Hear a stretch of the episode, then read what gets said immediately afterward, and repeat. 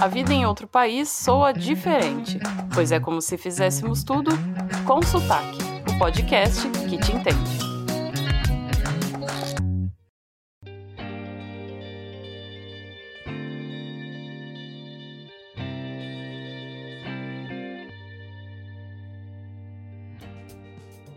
Chegamos ao último episódio dessa temporada, passamos por todas as etapas do processo de decisão de morar fora. Os motivos, tanto pessoais como externos, o planejamento, as dúvidas e dificuldades emocionais. E aí, será que vale a pena? Será que o novo sabor da vida, quando temos a experiência de morar fora, faz valer todos os sacrifícios passados ao longo dessa jornada? É o que vamos descobrir conversando com a convidada de hoje, a linda Maria Fernanda Lauretti, que começou como criadora de conteúdo em realidade virtual na Al Jazeera e hoje é produtora multimídia. Maria, me diz uma coisa, de onde é o seu sotaque? Uai, você não reconhece? Já explicou tudo, né? Muito obrigada pelo convite. É muito bom compartilhar um pouquinho né, da nossa história, principalmente nesse assunto que já está nas nossas vidas por algum tempinho agora. E é legal porque a sua história um, é super interessante. Então, conta assim: como começou sua vontade de sair do Brasil, mais ou menos que época, e o que você buscava quando esse desejo ah, veio, assim? Faltava mais ou menos um ano, um ano e meio para eu me formar na universidade. Eu fazia publicidade e propaganda na época, na, na UFES. E aí eu queria bastante, assim, o meu desejo na época era melhorar o meu currículo para poder me mudar para São Paulo, porque esse era o, o lugar ideal para minha área, né? E aí eu sabia que eu precisava fazer alguma coisa para né, dar uma levantada no meu currículo e eu também queria melhorar o inglês né? Porque no uhum. Brasil eu não estava conseguindo melhorar assim na velocidade que eu queria. E aí eu fui numa agência é, de viagem que a minha a cunhada tinha, né? usado para fazer o intercâmbio dela na época e eu queria ver as possibilidades assim eu não tinha nenhum rumo estabelecido não era o meu grande sonho da minha vida ir para Los Angeles nem nada disso então eu fui só para ver as possibilidades e ver as opções que eles tinham disponíveis e aí ela me mostrou, né, a opção de ir para o UCLA Extension, que eles tinham um curso que era bem parecido com o que eu estava procurando, né, para aprimorar na área de produção de vídeo e de comerciais e algo que me interessava bastante. Eu resolvi escolher Los Angeles mesmo por causa do, do, do curso, né, que eu tinha encontrado. Mas o seu objetivo era vir estudar e voltar para o Brasil. Exatamente. E o meu era objetivo pegar uma experiência e ir para São Paulo. Era ir para São Paulo. Uhum. E e trazer no meu currículo lá UCLA Extension, né? Uhum. É isso. Esperar que... que eu conseguisse um empregão em São Paulo. E o que, que aconteceu no meio do caminho? Houve São Paulo ou São não Paulo acabou? São Paulo. Não, ainda não. Uhum. É, eu acabei ficando lá porque, né, depois, depois, após o término do curso, você tem a oportunidade de trabalhar por um ano. E aí, logo no princípio, é, eu consegui um estágio através desse mesmo professor, né, da aula de, de comerciais de TV. Uhum. E eu uhum. fiquei lá e eles, né, me contrataram e eu acabei ficando por lá e assim que alavancou a minha carreira profissional, né? Porque foi a partir dali que eu comecei a trabalhar nessa área que eu trabalho hoje, né? Voltado à produção de documentários em realidade virtual e produções multimídia e é algo completamente diferente do que eu imaginava antes de sair do Brasil. E eu saí de Los Angeles, né? Uhum, então, que, lá, que, que aconteceu? meu coração. A carreira dando certo em Los é. Angeles, como que foi isso? Pois é, eu queria muito ter ficado. Para mim, né, era o único lugar que eu tinha morado fora, fora do Brasil, então para mim era o lugar ideal. Né? É, eu já tinha feito muitos amigos e tudo mais. A empresa tentou é, alguns tipos de visto de trabalho para mim, não não rolou e aí eu acabei tendo que escolher, né, entre ficar em Los Angeles e talvez estudar um pouco mais e tentar, né, fazer trabalho voluntário outra vez, porque no princípio, né, o trabalho era voluntário por alguns meses, ou voltar para o Brasil.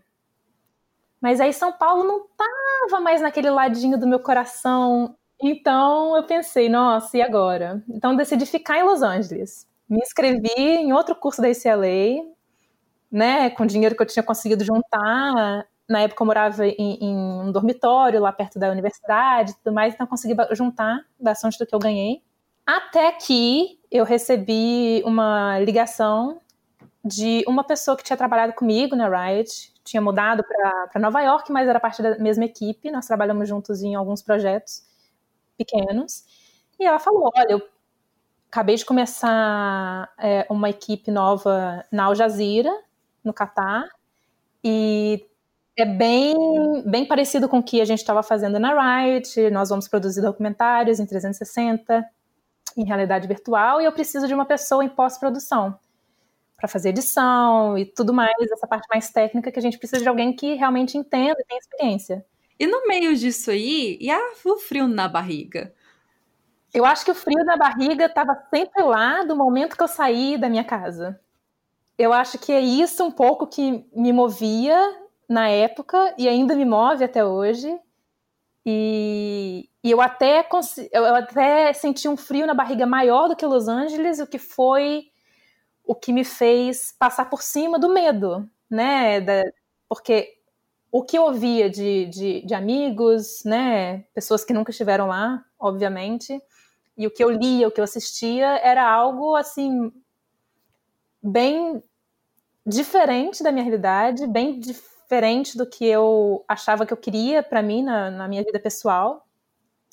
Mas era uma oportunidade que eu não devia deixar passar. Uhum. Né? E porque a gente Mesmo... tem essa ideia também de que o Catar e, e os Emirados Árabes têm essa cultura muito não liberal, que é bem conservador, que a gente talvez não consiga se adaptar a uma coisa dessa. Quando eu conheci pessoas de lá aqui, mudou a minha cabeça muito, né, de como é essa cultura, porque a gente cresce ouvindo algumas coisas, mas é só uma ideia. Uhum né? A gente não sabe realmente o que é a cultura deles e o que é estar em meio a, a um lugar né, tão diferente do que a gente está acostumado até você ir. Uhum. Então eu decidi para conseguir entender, né? Sim, aí eu decidi ver com os meus próprios olhos. A princípio era um contrato de seis meses, então eu falei, bom, se não der certo em seis meses, aí eu volto para Los Angeles ou arranjo outra coisa, né? Primeiro dia que você chegou lá e viu tudo completamente diferente, o que, que você sentiu?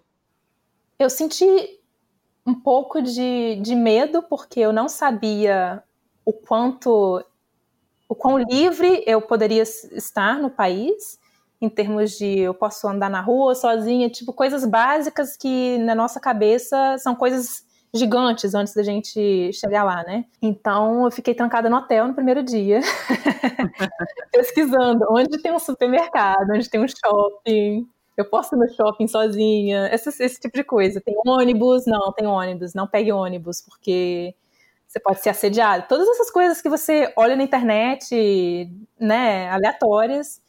E eu falei, tudo bem, vamos pegar um táxi. Não tinha, eu acho que na época não tinha Uber, não sei, não lembro, mas eu peguei um táxi, me deixaram no, no shopping, aí eu comecei a ver, ah, tudo bem, tem muita gente que não é do país, né? Não estavam usando nenhuma é, vestimenta local, então eu falei, tudo bem, parece que vai ser um pouquinho mais fácil do que eu imaginava. Então, em termos de choque cultural, claro que eu acho que se você for respeitar as regras de não usar roupa decotada, não mostrando o ombro, o joelho, você não sei, acho que as regras para pessoas que vêm de fora são bem diferentes e é algo que eu não tinha consciência antes de chegar lá, entendeu? Uhum. E você, você percebe que você é de fora. E te percebe. Exatamente. Também, eu acho que, que eles já te olham com outros olhos, entendeu? Você não é uma mulher de lá. Então parece que você é uma classe digamos que separada, entendeu? Um grupo separado. Mas que também não é um preconceito. Não é um preconceito, é só é uma só... consciência de que você não é daqui. E a maior parte da população de lá não é local, né? São pessoas que o país traz para trabalhar. Que legal assim, por esse lado tem uma diversidade. Tem muita diversidade. Então você acaba não só aprendendo a cultura local, né, a cultura uhum. do Oriente Médio, cultura árabe, mas também conhece gente de tudo quanto é lugar do mundo. A Al Jazeera mesmo, se você for, né, na, na, na sede, você vê pessoas de todos os países, todas as cores, de todas as línguas, de todos os jeitos, e é algo assim, acho que a parte mais incrível da minha experiência lá foi conhecer pessoas tão diferentes, assim, tão diferentes de mim e tão diferentes dos que eu já tinha conhecido. Tem algum exemplo que foi o mais inusitado? O mais inusitado? Um, um, é. Uma região que você falou, nossa, existe mesmo esse nossa, país. Vários, vários. Países árabes mesmo, não tinha conhecimento algum, eu percebi quando eu cheguei lá, uhum. né, conversando com eles. E a língua, como é que foi a questão do. A língua, então. Todo mundo lá fala inglês. Inglês e árabe, né? Tem muitas pessoas da, das Filipinas e da Índia. Então são essas as línguas predominantes lá. Claro que com mais inglês e árabe. E foi algo que eu tive muita dificuldade por conta de eu ter feito laços, né, e amizades com pessoas árabes que só andam com árabes e eu sempre estava no meio, sozinha, fazendo cara de paisagem como se eu estivesse entendendo tudo. Então, uma, uma menina da Palestina entrou para a nossa equipe. Eu falei, ah, interessante, né? Uma pessoa que fala árabe, bem simpática. Você pode me ensinar? Aí ela falou: Olha, claro que eu posso, mas eu acho que você precisa aprender primeiro o alfabeto, porque se você entender como que as, as, as, letras são pronunciadas, você vai ter um pouquinho mais de facilidade de entender as palavras, né? Falei, tudo bem. Então ela falou, são 20, sei lá quantas letras, mas dependendo de onde você coloca a letra na, na palavra, é um som, é, é um, é um, escreve diferente. Eu falei, ah, que ótimo, uhum. né? Faz a conta. Exato. Então, enfim, aí ela me ensinou duas letras por dia por algum tempo e eu acabei aprendendo a ler e escrever. Fiz e aula. além de que se escreve de trás para frente, né? Invertido do nosso. Escreve de trás para frente, é. sim. Tudo ao é, contrário. completamente diferente. Oh, meu Deus. E aí eu fiz uns três meses de aula, foi o um inferno na Terra, porque era o básico 2 e parecia para mim que todo mundo era fluente. muito difícil. Então, assim, eu aprendi um pouco, gostaria muito de falar fluente, mas eu não consigo. É, é, bem complicado.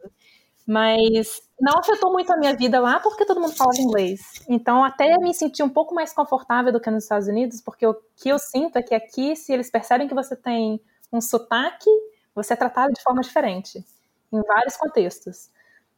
Mas, inclusive, principalmente no profissional. Lá, todo mundo tem sotaque, né? A menos que seja americano ou né, da, nativo da... de uma língua inglesa, né? Uhum. Exatamente. Você sente um pouco mais melhor acolhido, entendeu? Ah, tá. Uhum. Então, nesse quesito foi um, uhum. ponto positivo. Uhum. E falando em experiência, assim, o que, que você considera a experiência mais marcante que você teve durante todo esse tempo que está morando fora do, do Brasil? Nossa, que difícil. Eu acho que no lado positivo, é, pensando no, na experiência que eu tive no Catar, foi de conhecer coisas que eu achava que eu sabia e eu não tinha a menor ideia. Não só culturais, mas de mundo, assim, de história, coisa que a gente acha que a gente aprende na escola, a gente aprende no Brasil, e tá errado. Não é que tá errado, mas tá incompleto. Tem muito mais coisa interessante que a gente precisa aprender e que, né, depende da, de novo, da sua personalidade, do que você quer, mas para mim eu pensei, nossa, que bom que o visto não deu certo. Porque se tivesse certo, eu estaria vivendo a mesma coisa, só por mais anos. Entendeu? Então, às vezes as coisas dão errado, mas acabam sendo do jeito que a gente precisa que aconteça, né? Não necessariamente do jeito que a gente planeja. Mas uma coisa que aconteceu negativa, bem simples assim, mas que para mim fala bastante, é, eu estava andando na rua, tipo, dois, é, é, dois quarteirões com vestido longo, mas ele era de alcinha, um calor de 50 graus. Falei, tudo bem, né? Dois blocos não vai fazer diferença alguma. E aí um carro branco parou do meu lado, no Catar, e o cara, né, com a vestimenta dele branca, já entendi o que era o assunto, né? Ele abaixou a janela e falou: Você precisa de uma carona? Eu falei, por que você acha que eu preciso de uma carona? Não, não preciso, não. Eu tô indo ali só. Tem certeza? Eu posso te dar uma carona. Tipo assim, eu me senti no Brasil, na verdade. Hum, que uma... seria, né? É. Diferente, então, para você ver, não importa que você tá. Para mim, né, com a experiência no Brasil lá, não importa o que você tá vestindo. Só de você ser mulher, Mesmo acho que se eu tivesse vestindo outra coisa, daria, seria uma deixa, entendeu? Sim. Então, é uma coisa que eu vejo que não muda de país em uhum. país. Então, é um aspecto, aspecto tá. negativo. Assim. É. Isso fica marcado na gente, né? Fica. Porque eu não esqueci. É. Foi algo que aconteceu em 10 segundos e para mim ficou, entendeu? E é, e é interessante para fazer a gente pensar no que, assim, a pessoa só te fez uma pergunta. Isso foi o suficiente para você não esquecer. Uhum. E a gente não precisa de muito para imaginar o resto, né? Então, assim, tanto que isso a gente tem. Eu só quero usar porque essa deixa, porque, porque a gente realmente tem que buscar mudança de comportamento na sociedade. E obrigada por compartilhar, porque eu acho importante esse tema. E para ver que isso é em todo lugar, não importa onde. O que que faz, assim, valer a pena se esforçar para passar pelas partes difíceis, por pelas dificuldades da, da saudade e qualquer outra assim é, empecilho que tem, o que que faz valer a pena morando fora? Acho que só o fato de você sair da sua zona de conforto já é bastante, né? Você estando mesmo no Brasil ou você estando em outro lugar. E acho que as pessoas que você conhece, os lugares que você vai, o que você absorve do espaço, das, das situações que você convive, a forma como que você pensa muda bastante o tempo todo. Então é tudo isso, sendo positivo ou negativo, agrega para o seu conhecimento, para a sua vida pessoal, pelo seu trabalho. E com certeza, eu, eu não quero dar resposta uhum. para a pergunta principal do episódio, uhum.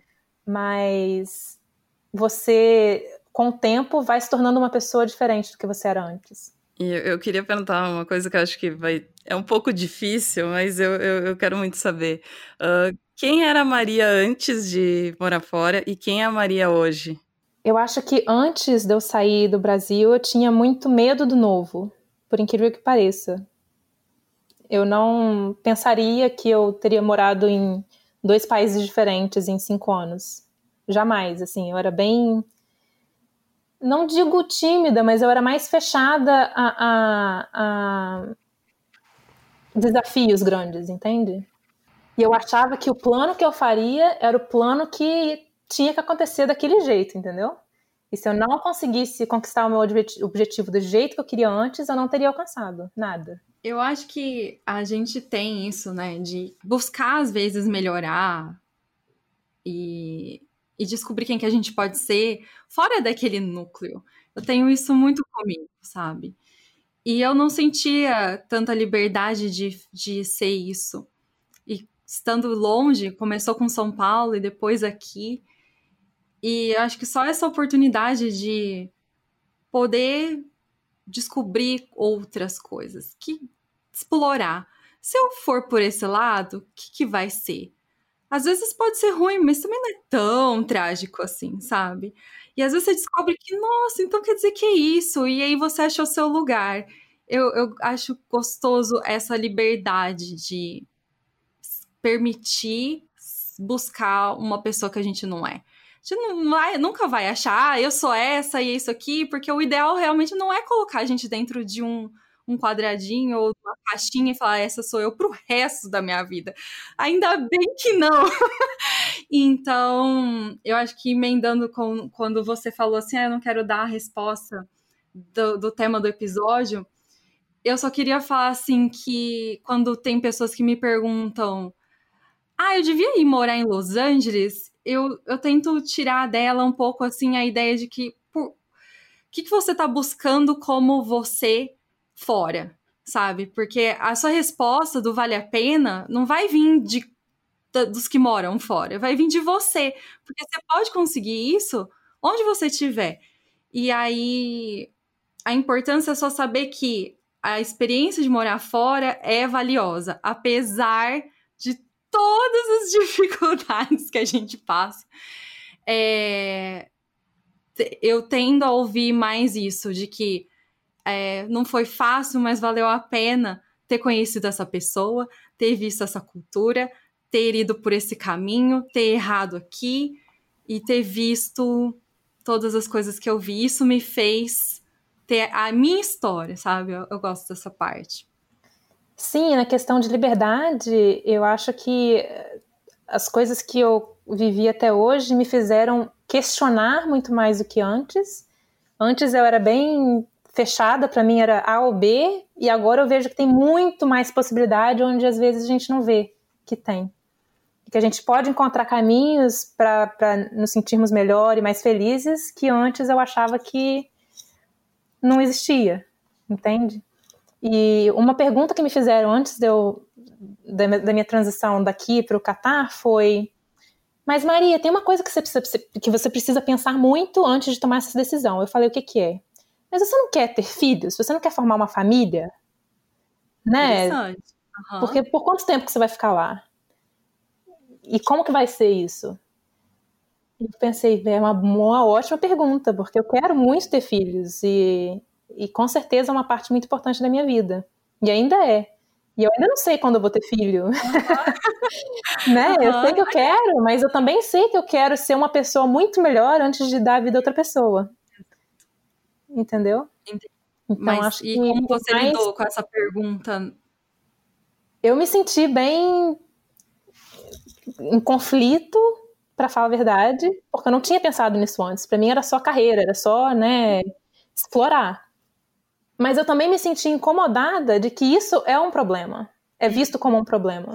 Né? Eu queria entender, ele, é, era um problema porque você era uma mulher indo buscar uma carreira em outro país, de uma cultura muito país diferente bem, da sua. Uhum, bem conservadora. Olha como é contraditório, porque você achou a pessoa que você ama lá, né? Então, é. então assim, não é assim, gente, não, não é. é. Mas Exatamente, depende da personalidade da pessoa, entendeu? Às vezes tem pessoas que acham que elas não vão conseguir ser felizes ou que elas não precisam de sair de onde elas estão para ser felizes e para ter formarem a família que elas querem. Para mim, o percurso vale muito mais do que só o objetivo final, entendeu? O Brasil sempre vai ser a minha casa. Se eu decidir largar tudo, sem teto eu não vou ficar. Por mais que não seja a minha casa com já um marido e um filho, uma família, uma vida já feita, eu não, tenho, não tô com pressa. Por que, que eu preciso correr? Uhum. Entendeu? E se eu não quiser ter filho? Isso é problema de alguém? Não, não é. Definitivamente. A vida é nossa, a uhum. gente busca e a gente sai do lugar ou a gente fica se a gente quiser. Exato. Mas eu acho uma coisa que a gente aprende muito quando vai morar fora é não ter o controle sobre as coisas, né? Porque a gente sempre pensa assim, ah, eu quero fazer isso, minha carreira vai ser assim, eu vou conhecer alguém, eu vou casar, eu vou ter filho com tal idade. E quando a gente vai para fora, foge do, do controle. Eu, assim, em 2011, quando eu morei nos Estados Unidos, eu não queria ter voltado para o Brasil. Eu fiquei vários meses uh, reclamando e por que, que eu voltei, não era o que eu queria. E, na verdade, eu voltei, o voltar, hoje, para mim, eu entendo por que, que eu voltei. Porque foi onde eu conheci meu marido. Se eu não tivesse voltado, a gente não teria se conhecido. E aí passou isso quase 10 anos e a gente está aqui de novo. E às vezes é isso, assim, é a gente deixar a vida rolar e o que for para acontecer vai acontecer.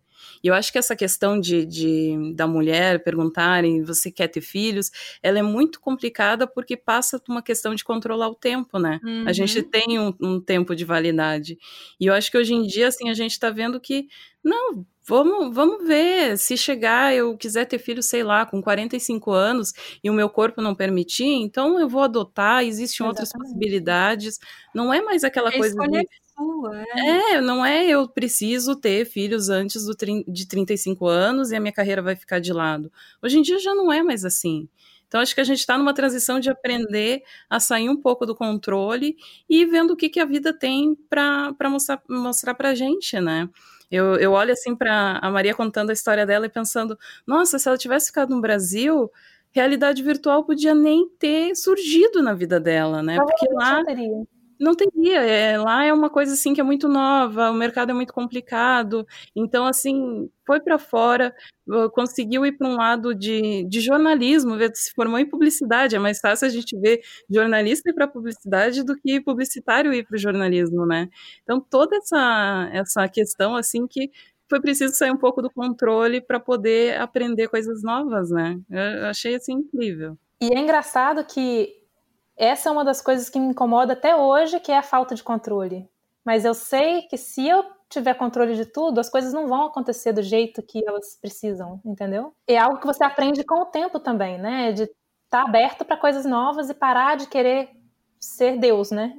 Uhum. Querer parar de tentar adivinhar e fazer com que as coisas aconteçam do jeito que você quer. Para terminar, eu queria te perguntar, eu não quero te perguntar se vale a pena morar fora. Eu quero te perguntar, valeu a pena para você morar fora?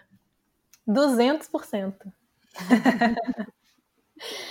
Com certeza. Eu não consigo imaginar a minha vida se eu tivesse que voltar esses seis anos, como que seria agora? Talvez seja melhor, talvez seja pior, mas eu não queria que fosse diferente. Eu acho que me deu mais vontade, na verdade, de explorar caminhos novos, ao invés de só focar no que é confortável para mim, entendeu? Quem te vê assim, vendo você, aquela menina que eu conheci há cinco anos e vê onde você chegou, eu só tenho a dizer que dá muito orgulho. É muito bonito ver o que você construiu, aquilo que você foi atrás de buscar, sabe? Sem saber mesmo para onde você estava indo ou o que você ia conquistar, mas você foi, você foi, encarou, e eu conto a sua história para várias pessoas porque você era muito jovem e foi enfrentando o que a vida preparou para você. E eu acho que isso é um exemplo que muita gente pode um dia ouvir e falar, ah, eu quero, quero isso, é isso mesmo, sabe? Então, obrigada por compartilhar essa história.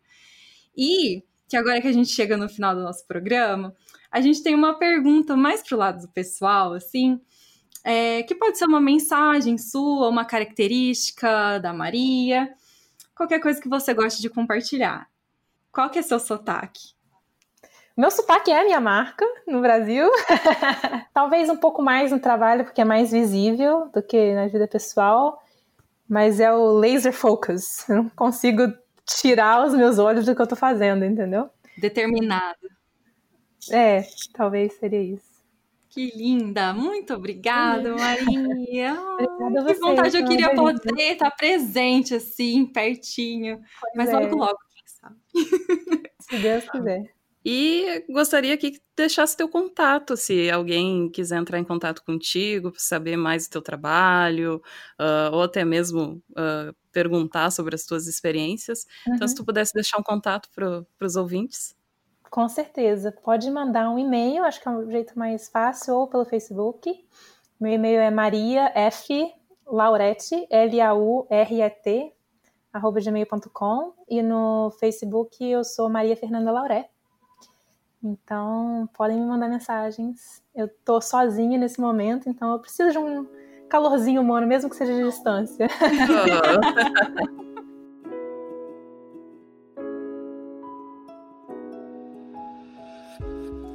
Esse momento não tá fácil para ninguém realmente. A gente espera que vocês consigam se manter aí é, em segurança, com saúde, na medida do possível, né? E a gente chega ao final da nossa temporada, muito felizes com o resultado. A gente espera que vocês tenham gostado também. Foram 10 episódios que a gente pôde trazer histórias de pessoas que estão, cada uma num cantinho do mundo, passando pelas mesmas situações que todo mundo está passando e às vezes até por situações que alguém no Brasil não precisa estar tá longe, é só você estando fora da sua zona de conforto cultural, você enfrenta situações que você precisa se reinventar. E a gente espera que vocês tenham gostado. A segunda temporada vem aí. E fiquem ligados, acompanhem a gente nas redes sociais, no nosso perfil no Instagram, no Facebook, que logo logo a gente vai ter novidades. É isso aí. Até mais! Agradecimentos especiais aos nossos colaboradores. Sem eles, esse projeto não teria acontecido. Obrigada a Arpine e Daniel Coutinho, que criaram nossa capa, Maria Fernanda, que ajudou na edição de vários episódios, e a Júlia, que nos apoiou no início das nossas redes sociais.